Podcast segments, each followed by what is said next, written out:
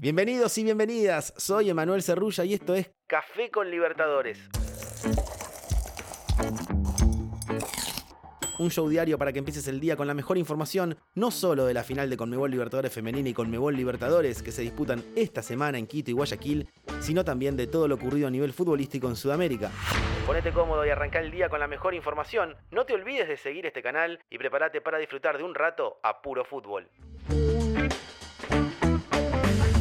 Guayaquil ya tiene aroma final.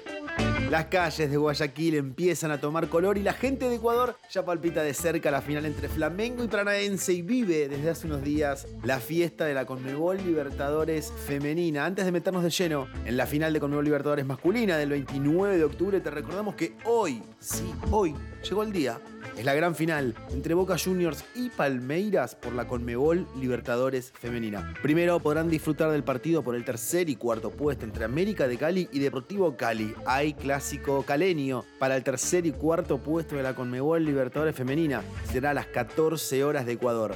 Esta será la primera vez que los dos equipos de Cali se enfrentan en Conmebol Libertadores Femenina. Ambos equipos llegaron al partido decisivo de la Liga Colombiana, donde América se impuso por 4 a 3 en el resultado global. ¿Qué pasará Por su parte, la final entre las gladiadoras y el equipo de Brasil se disputará a las 17 horas de Ecuador. Boca Juniors tiene el segundo mejor porcentaje de remates al arco en la Conmebol Libertadores Femenina 2022. Boca acierta el 47.1% de sus intentos entre los tres palos, solo superadas por Ferroviaria que tiene el 47.1%. Meiras, en cambio, es el equipo con mayor proporción de remates intentados de cabeza en la Conmebol Libertadores Femenina, una arma letal. El 21.9% de sus disparos fueron de esta manera, anotando un total de 6 goles por esta vía. ¿Quiénes serán las nuevas campeonas de la Conmebol Libertadores Femenina? ¿Boca o Palmeiras? Hoy tendremos la respuesta. Por su parte, la gran final que será este 29 de octubre ya se puede sentir en las calles y Flamengo y Atlético Paranaense ya se encuentran en la ciudad. Ayer tuvieron sus primeros entrenamientos.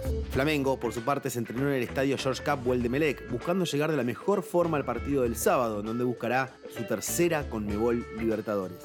Atlético Paranaense, por su parte, realizó su primera práctica en el estadio de Guayaquil City, su casa en los días previos a la gran final. El plantel recibió 200 niños de las formativas de Barcelona, de Guayaquil y de Guayaquil City, brindándoles una hermosa experiencia que quedará para siempre en sus recuerdos.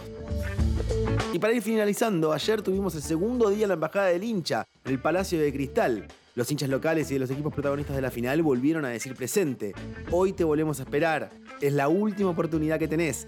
A partir de las 16 horas, allí encontrarás juegos, shows en vivo, gastronomía, premios y mucho más. Toda la magia de la Conmebol Libertadores en la Embajada del Hincha. Los esperamos para vivir la previa de la gloria eterna.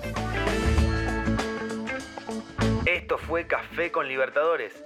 Los invitamos a mantenerse pendientes de nuestro podcast oficial y seguir al canal en Spotify para no perderse los episodios con el mejor contenido exclusivo y original. Con la producción de Lucio San Martino y Austin Miller y la edición de Matías Sirgo, Emanuel Cerrulla los saluda desde Guayaquil. Chau. Chau, chau, chau, chau, chau.